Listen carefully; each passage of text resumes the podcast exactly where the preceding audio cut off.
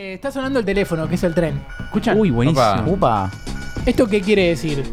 Que la mierda tenemos al entrevistado. Correcto. Ahí va. Eh, bueno, eh, si está conectado del otro lado, vamos a presentarlo. Y lo- está bueno porque arruinó la sección Twitter. Sí, arruinó para siempre la Y mejor, sección. mejor porque estaba, no estaba funcionando muy bien. Así que, bueno, dice que, el, mo- Te salvó. dice que el momento de la entrevista. No, me cagó la vida. Es el. igual, Me, me apuré y salió todo mal. dice que el momento- Está transpirando, Julio. Dice que el momento de la entrevista es el momento más serio del programa. Esto lo dice la gente y después de ver la sección Twitter se van a dar cuenta. La Eh, puta madre. quiero hablar con Ariel Schwarbart. No sé si así se pronuncia el apellido. Periodista deportivo, icónico notero de paso a paso. Vive en Caballito, vio la final de la Copa América en el avión rumbo a Tokio con los Pumas 7. Es arquero como yo y aseguró que empezó a atajar porque estaba cansado de correr. Por eso lo vamos a bancar. Habla hebreo, ¿sí? Y está debe estar cansado de que le pregunten cómo se pronuncia su apellido, así que no le vamos a preguntar directamente, lo vamos a pronunciar mal y listo. Así que, Ariel, si estás del otro lado y estás escuchando Pica en Punta, solamente tenés que contestar, hola. Hola, buenos días y bueno, chau, hasta mañana porque ya dijeron todo. no, no, créeme que, que este programa se investiga, ¿eh? Eh, Muy no, bien, no pareciera gusta, igual. Pero se Me investiga. gusta, me gusta. Es parte de lo que hacemos todos los fines de semana con paso a paso. eh, también cuando hacemos la rocola del Nacional en Libero, que buscar eh, esos datos de color. Así que muy bien por el trabajo de la producción. Bien, bien, bien. Primero que nada, algo de estricta actualidad que nos da envidia a nosotros desde acá de Pica en Punta. Estuviste en lo Martín Fierro de Cable el martes. Eh, sé que es. no pudo ganar paso a paso. Les cuento Como- rápido a la gente. Sucede siempre. Claro. Sucede siempre. 20 años, cero Martín Fierro. Pero bueno.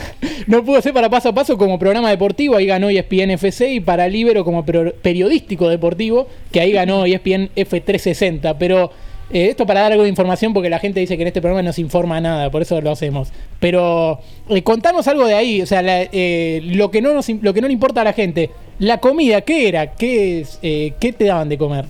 Mira, para, lo voy a leer porque... eh, Oh, muy bueno. Eh, No, lo voy a leer, lo voy a leer porque le saqué foto al menú, porque todos te preguntan. Yo había apostado que era como un 15 que te daban entrada, después plato principal, sí, secundario. Sí, sí, sí. Para que lo estoy buscando acá porque yo la foto la pasé. Eh, está. Menú general. Plato de entrada, camembert a la chapa, emulsión de habas, láminas de vegetales y virutas de kale, o kale para algunos, como quiera pronunciarlo cada uno. El plato principal, ojo de bife de baja temperatura, eh, cremoso de boniato, que es como una especie de calabaza de boniato muy rico, más dulzón, eh, espárragos crocantes, criollita maracú. Y el plato de postre era espuma de chocolate del 70%, crunch de avellanas y pistachos, crema de mascarpone. Y debo decir que repetí el plato principal, ese día no había almorzado. Bien. A propósito, me imagino. No, no, pues no, no paramos de laburar, tuvimos a las corridas editando para el libro, no había podido almorzar, así que primero me comí los pancitos míos y lo viste lo que te ponen ahí, te ponen un pancito de salvono blanco, los míos, el del lado, el del más allá y el del más allá. Y después, eh, como teníamos una silla que no estaba ocupada, eh, bidoneamos Sí, y le dijimos a la moza que sí, que justo esa persona se había ido al baño, que le dejara el plato. Sí. Sí, y muy después hicimos el cambiazo y comí doble porción de plato principal. La hicimos todos esa. Sí, en los 15 era el típico. Me encanta que se pueda hacer en los Martín Fierro también. Sí, sí, sí. Eso, eso me gusta. Bueno, yo eh, le cuento a la gente que las notas en paso a paso se producen un poco antes, no es que, como decías vos, se buscan historia, no es que vas ahí solamente a ver qué surge y nada más. Pero acá te investigamos bastante, mucho, diríamos. A ver. Y vos sabés que cuando yo cumplí cinco años, hicimos el cumple en un saloncito que llamaba Puerto Juegos, comí torta del hombre araña y todo eso. No sé por qué te cuento esto, pero Ya, ya sé por qué viene, a qué viene la pregunta. Bien, a vos el día que cumpliste 5 años, ¿te empezó a gustar el fútbol porque un señor le hizo un gol con la mano y el mejor gol de la historia a los ingleses? Así es. Yo nací el 22 de junio del 81, por ende el 22 de junio del 86 estaba cumpliendo 5 años. Qué bien. Yo no tenía mucho, eh, no tenía amor por el fútbol hasta ese momento, la verdad. No me- estoy sentado sobre una silla que hace un ruido tremendo. no sé si si, si molesta voy a tratar de dejar de moverme. No, no se escucha igual, Eh, ¿eh? Por ahora. Bueno, el tema es así. eh, a, mí, a mí el fútbol no me atraía. eh, yo estaba en esa época en preescolar de hecho le tenía bastante miedo a los pelotazos, ¿no? mis compañeros jugaban a la pelota y yo me iba al tobogán, al arenero, jugaba con- Claro. en el jardín, viste que a veces hay como neumáticos viejos para, para hacerlos rodar.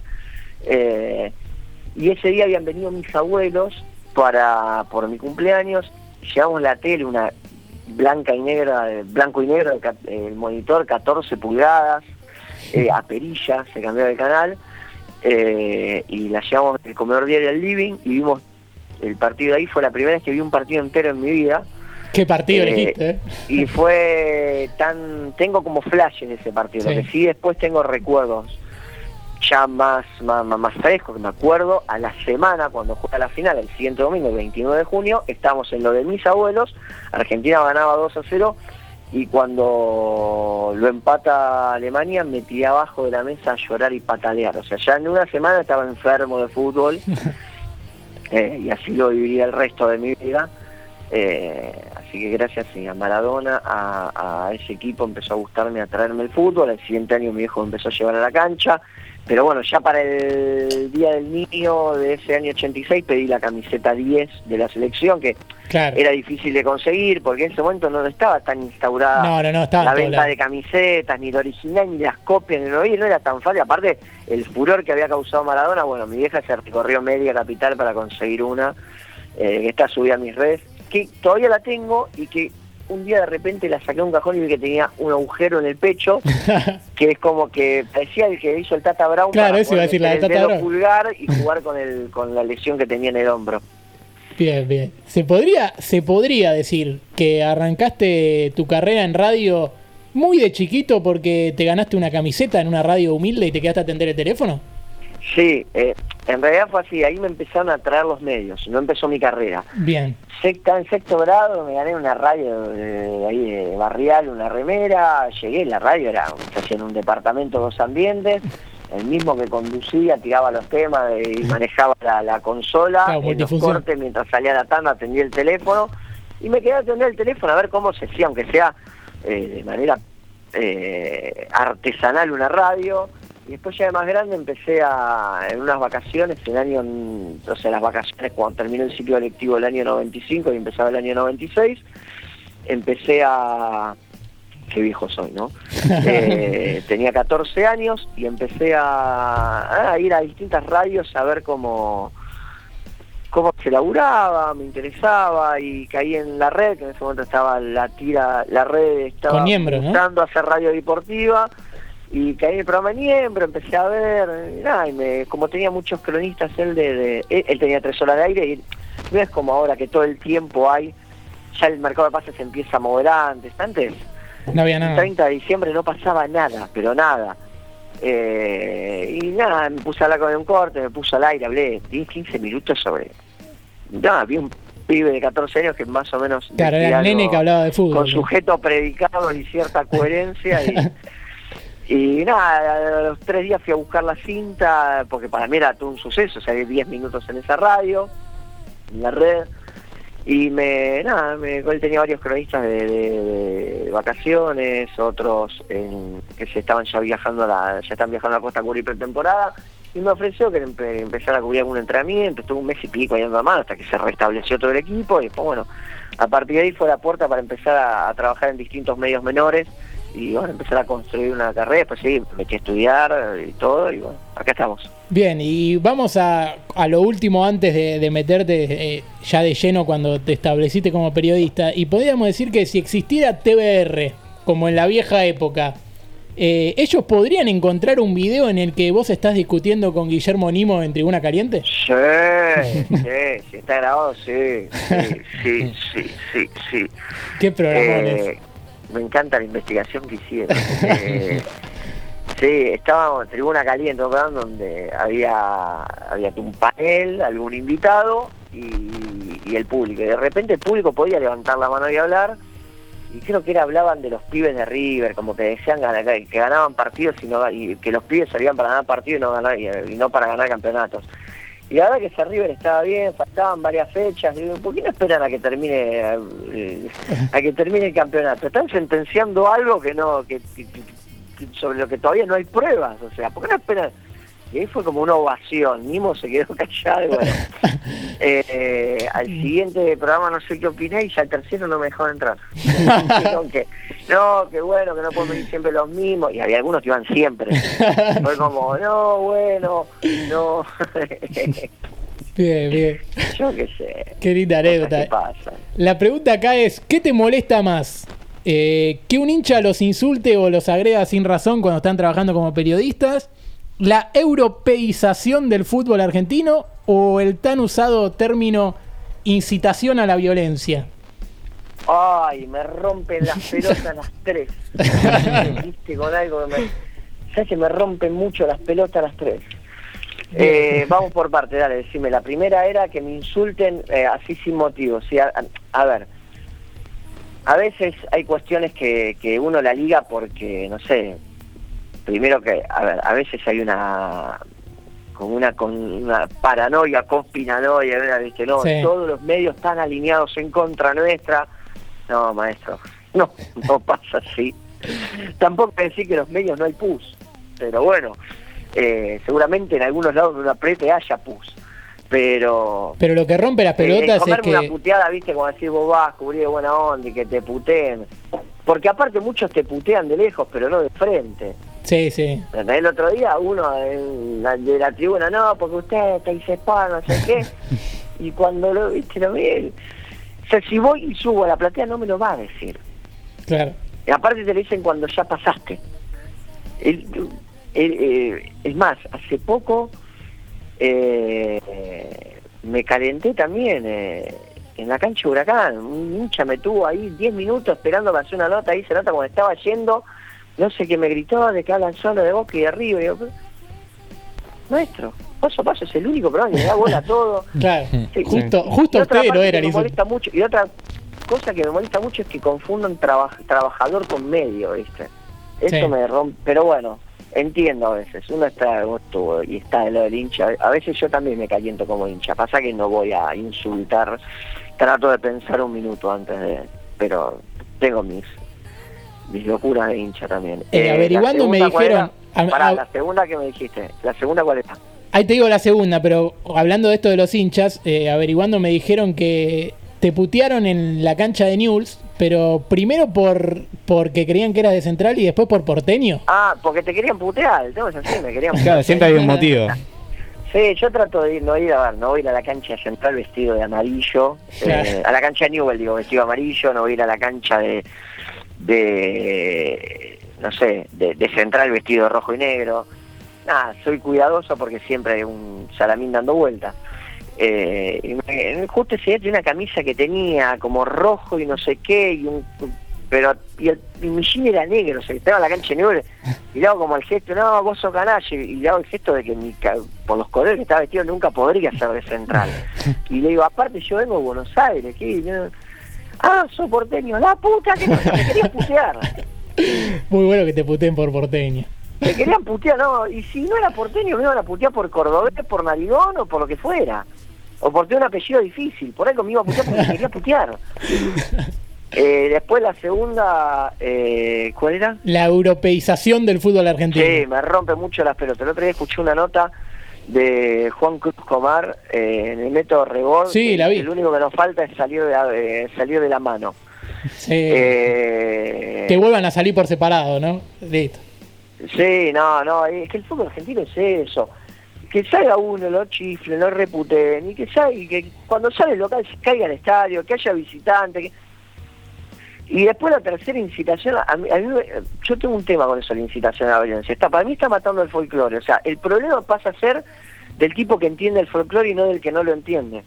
Claro. Porque yo te, o sea, yo no te digo que vayas, eh, no sé, el equipo A va a jugar a la cancha de B que está peleando el descenso, le hace un gol y en el festejo saca, no sé, como el otro día, unos ataúdes de cartón en el clásico de... Claro, ahí la pude. de- y ahí ya no. Ahora, si vos llegás, hay mil tipos puteándote, gritándote de mil cosas. A mí, por ejemplo, los siete dedos, cuando lo hizo Latancio, que aparte hace, hace alusión a un resultado deportivo, decía que no, para mí no estuvo mal.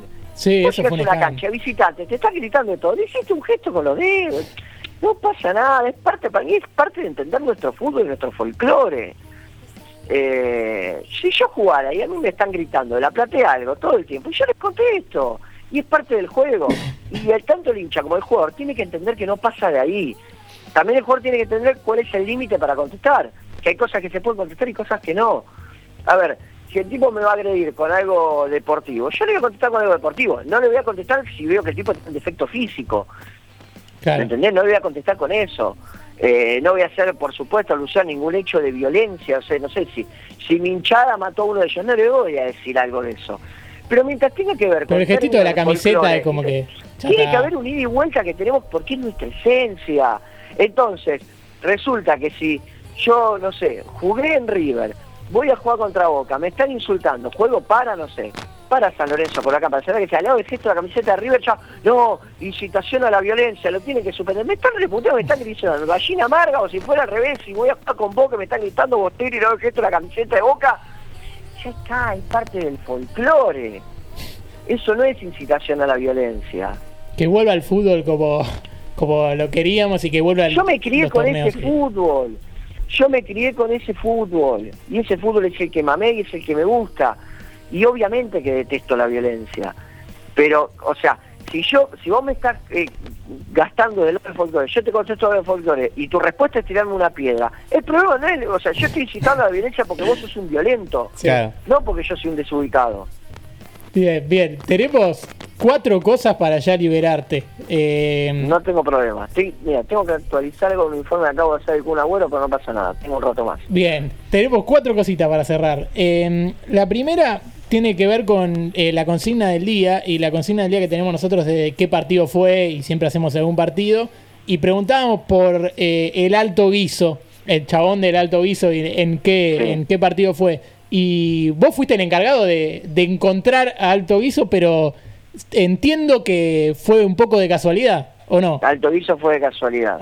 Sí, Alto Viso fue de casualidad. Eh, para, estoy reenviando algo para que me vayan, para no retrasarme con el trabajo. Bien. Alto Viso fue de casualidad. Alto Viso lo había hecho quien es hoy el jefe de mm, el productor de Paso a Paso, que en su momento era cronista, Juan Manuel Baliani, en un San Lorenzo eh, Lanús. Lanús, en un momento más hasta se decía que el pibe podía ser hincha de Colón, que eran amigos, que no era de acá, que no sé. Bueno, la cuestión es que lo hace, bueno, después mucho tiempo lo buscamos, que no, que sí, que no sabíamos que estaba, que no. Él no quería aparecer hasta que en un Lanús Banfield yo estaba terminando de hacer la nota previa, quería entrar temprano con los clásicos más, tiene otras complicaciones para trabajar, y me tocan el hombre y me dice, eh, yo soy el de Alto Vice. "¿Eh?". Es más, le hice la nota y después iba- estaba tan distinto que después yo estaba comparando y hasta dudaba si me habían mentido. Claro, estaba. Es más, la primera nota que le hice el reencuentro no fue buena, fue el hecho de reencontrarlo, porque me, me- me- la verdad me sorprendió. Yo estaba apurado, tenía que entrar, después de cuenta de 20 cosas más que le podía preguntar. De hecho, después volvimos a hacer una nota llevándolo al entrenamiento con los jugadores, que se supiera más su historia. Así Bien. Y el que me tira cubilla, sí lo- ese sí lo conseguí, buscamos. lo buscaste mucho. Lo buscamos, es más, a mí me llamó un amigo que trabajaba en TBR que lo está buscando hace unos años. No lo encontraba, no lo encontraba, no lo encontraba. Eh, yo también lo quería encontrar. Y bueno, después con el tiempo me enteré cuál era su nombre real. Y lo busqué en redes y estaba. Ahí sí estaba. Y teníamos gente en común, justo. Y lo pude contactar y demás. Y bueno, lo hicimos. Y justo la suerte que tuve que esa demora eh, ayudó en favor de que justo lo encontrara cuando se cumplían 15 años. Claro, Justo. Quedó justo La- la- pero 10 días antes de que se cumplieran 15 años lo encontré. hermoso. Y de esos, y de esos personajes, ¿cuál fue el que más te gustó entrevistar, el que más gracia te causó? Le digo personajes, tipo, lo digo de, de buena forma. Eh, no, yo creo que disfruté mucho. Es el, es el de que me tirá cubilla, es espectacular. Después me sorprendió, por ejemplo, me sorprendió en un- el día que la Ferrere elimina, elimina a estudiantes en la cancha de Lanús. Sí. Casi en el mismo lugar donde, eh, a- a- te digo, fue a 30 metros donde vino Alto Guiso y me dijo, yo soy Alto Guiso. Sí. viene un hincha y me dice, yo soy el que en el 2007, ponele, rodó por la bandera en el clásico en el Estadio Único. sí. No, yo ni me acordaba de la imagen. Y claro, era, había sido, o sea, no, tuvo- no tuvo la, la viralización que tiene algo hoy en redes. Pero o- bueno. o- es que en realidad, por ejemplo, que metí la cubilla y eh, se, se, se hizo muy conocido también por TBR. Claro. Pero bueno, era una imagen icónica de un clásico y bueno, ese me sorprendió también. Y después hay otros que los vamos buscando. eh, el otro día Franco Carió, un compañero, lo encontró a Chichilo, el famoso de que, que, que lo cargo sea al Bocha, a Bochini Sí. pidiéndole el, el autógrafo. Sí, Hoy con sí, redes es más fácil encontrar a, a los hinchas. Pero sí, creo que el que más disfruté fue ese. El de... Y el otro día, bueno, me, me- me hizo reír mucho el, el día del clásico Huracán San Lorenzo, que se lo dedicó al tío fallecido. Ah, buenísimo. Ah, increíble. Lo pusimos acá, lo pusimos acá en este programa para, para reírnos de eso. Y una cosa importante que te queríamos decir es que, bueno, nos damos cuenta que, que estás a full con el laburo y que mm, por eso en el colegio nosotros teníamos una profesora de inglés que era Penco de apellido y un amigo para hacerse gracioso le dijo, ¿tienes algo que ver con Motoneta Penco? Y le dijo, sí, es mi primo. Así que eh, sé que sé que te dicen Motoneta porque estás a full. Sí, sí, sí, uno volvió medio acelerado. Eso me lo han puesto acá dos compañeros de trabajo. Gran apodo. Eh, un compañero de producción y un y un y un editor, Motoneta. Motoneta. ¿Quién, quién les habla? O sea, veo que han Eh. buscado mucha información, no sé si han hablado con, con gente que me conoce. Eh, ah, no sé, no sé, nunca, nunca revelamos las fuentes. Y lo que sí, eh, lo último, No sé em, si habrán hablado con, con, con Franquito Calió, con un Matías Pelición y con... pre- pregunta después, pregunta después. Eh, Sí. Te vas a sorprender. Eh, y después, em, el, el señor, estoy hablando de Darío Schwarbar, se sumó algunas veces a Twitch para streamear con Brian Pécora, Lautaro Andro. Y, Sí. Y allí eh, surgió, no sé por qué dije allí para hacerme el, el culto, pero ahí surgió el caso de, del zurdo Miguel, y le cuento a la gente, el- el- ¿se acuerdan un cordobés que había Sí. ganado la lotería, pero al final no porque tuvo un problema con la mujer que le cambió los números? Pero Sí. antes de preguntarte sobre eso, yo le voy a hacer a la gente que recuerde rápido eso, y lo tenemos por ahí, John, para ponerlo. El zurdo, sí. 5, 7, 13, 26, 28 y 36. Esos son los números ganadores ganado la zurdo. lotería. Ese, eran, eran, eran. Estaba trabajando La en voz le da un plata de toque. mi señora para que me juegue ese número, ¿viste? Me voy a trabajar tranquilamente. Vengo de allá, ¿jugaste aquí en el kine? Sí, me dice. Bueno, listo, sortea el miércoles. Los cordobeses cuentan todo. El, el jueves me, ya me voy a trabajar y estaba escuchando la radio, ¿viste? Dice, un ganador en el Kini de Córdoba. Y empezó a decir números. 5, 7, 13, 26, 28 y 36. Los seis números míos. No. Ni, ni vi el papel. Llego a Kini y le digo, doña, sí. Yo soy el ganador del Kini, le digo, ¿viste? me dice, no, mi hijo, si no puede ser, me dice. ¿Cómo que no puede ser? Le digo yo, ¿viste? ¿Cómo no puede ser? Si yo soy el ganador del Kini. No, me dice, si no, a mí me hubieran avisado. Dice, dame el papel, dame el papel, me dice, ¿viste? Les muestro el papel así, controlamos. y me cambió, tres números me cambió mi señora. No. Me- no, así que yo también, gritaba como loco. Abro la puerta de las casas. Y mi señora dice, ¿qué te pasa? Mira, vos cállate la jeta. Le digo, ¿por qué me vaya a cambiar? ¿Cómo me van a cambiar los números? Le digo. Ay, me dice, me lo cambian por la edad de los chicos. ¿Qué chico, vamos? Yo, chico, te voy a matar, le digo. Bueno, ahí estaba el señor, el señor zurdo. Sí, que había renunciado al trabajo, digamos. Sí, Claro. todo. Uf. No. había insultado al jefe, Tiró dijo la no pared trabajo abajo". más. Y que después ti- y después otra vez estuvo cerca de ganarlo, creo que no sé si por un eh, número. no, lo que pasó esa vez fue que había censo en la ciudad y entonces la lotería cerraba al mediodía y él había ido a la tarde y no pudo comprar el boleto con esos números y al otro día se enteró que salieron esos números. Así que el chabón vive tipo. Pero bueno, en un Sí. momento en un momento del Twitch estaba la gente dudando si estaba vivo o no porque había salido como una noticia de que había muerto, pero no era ese. Un, un momento, un momento hermoso. Y ahora para cerrar te vamos a decir, eh, queremos saber cómo la pasaste en esta entrevista, pero para, para ver eso vamos a, vamos a invertir roles.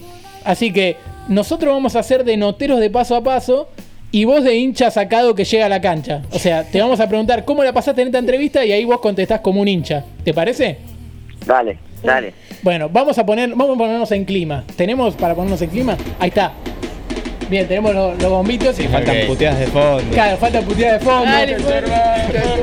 Bien, Dale, Pati. a la gente putea y yo te digo, contame, loco, ¿qué sentiste? ¿Cómo la pasaste en esta entrevista con Pica en Punta? Contame. Mirá lo que es esto, mirá lo que es esto. ¿Qué voy a decir? Fiesta, fiesta, fiesta. Todo espectacular, amigo. Todo espectacular, amigo. Mirá lo que es esto, ¿qué voy a decir? Ay, gracias por esto. Un momento espectacular. Bien, eh, gracias por eh, coparte salir en este programa. Eh, y la despedida, lo último que nos quiera decir, lo podés hacer como si cerraras un informe de paso a paso y nosotros ya nos podemos morir tranquilos. 13 y 11 en la ciudad de Buenos Aires. Así pasaba la entrevista de pica en punta con Ariel Schwarzenegger de paso a paso que la pasó espectacular. Hermoso. Genial, genial. Wow, genial. aplauso radial. Eh, bueno, muchas gracias y ya no sabemos más que decir, así que Gracias, eh, espero que la hayas pasado bien. Sí, estuvo espectacular. Bien, Muy bien. buena la investigación. Bien, la búsqueda de datos. Lo Muy mejor bien. que nos dijeron. desafíos de acá un tiempito que consigan 5 o 6 cositas más y, y hablamos. Ah, bueno, bueno. bueno, sí, sí, sí. Obviamente Dale. lo vamos a buscar, lo vamos a buscar y la vamos a encontrar. Y después anda preguntando ahí eh, a quién le preguntamos. Claro, la para- fuente, buscando la fuente. A ver si. Claro. Bien. Eh, bueno, eh, John, podemos largar la música porque no sabemos más que decir. Sí. Un abrazo, chicos. Un. Abrazo.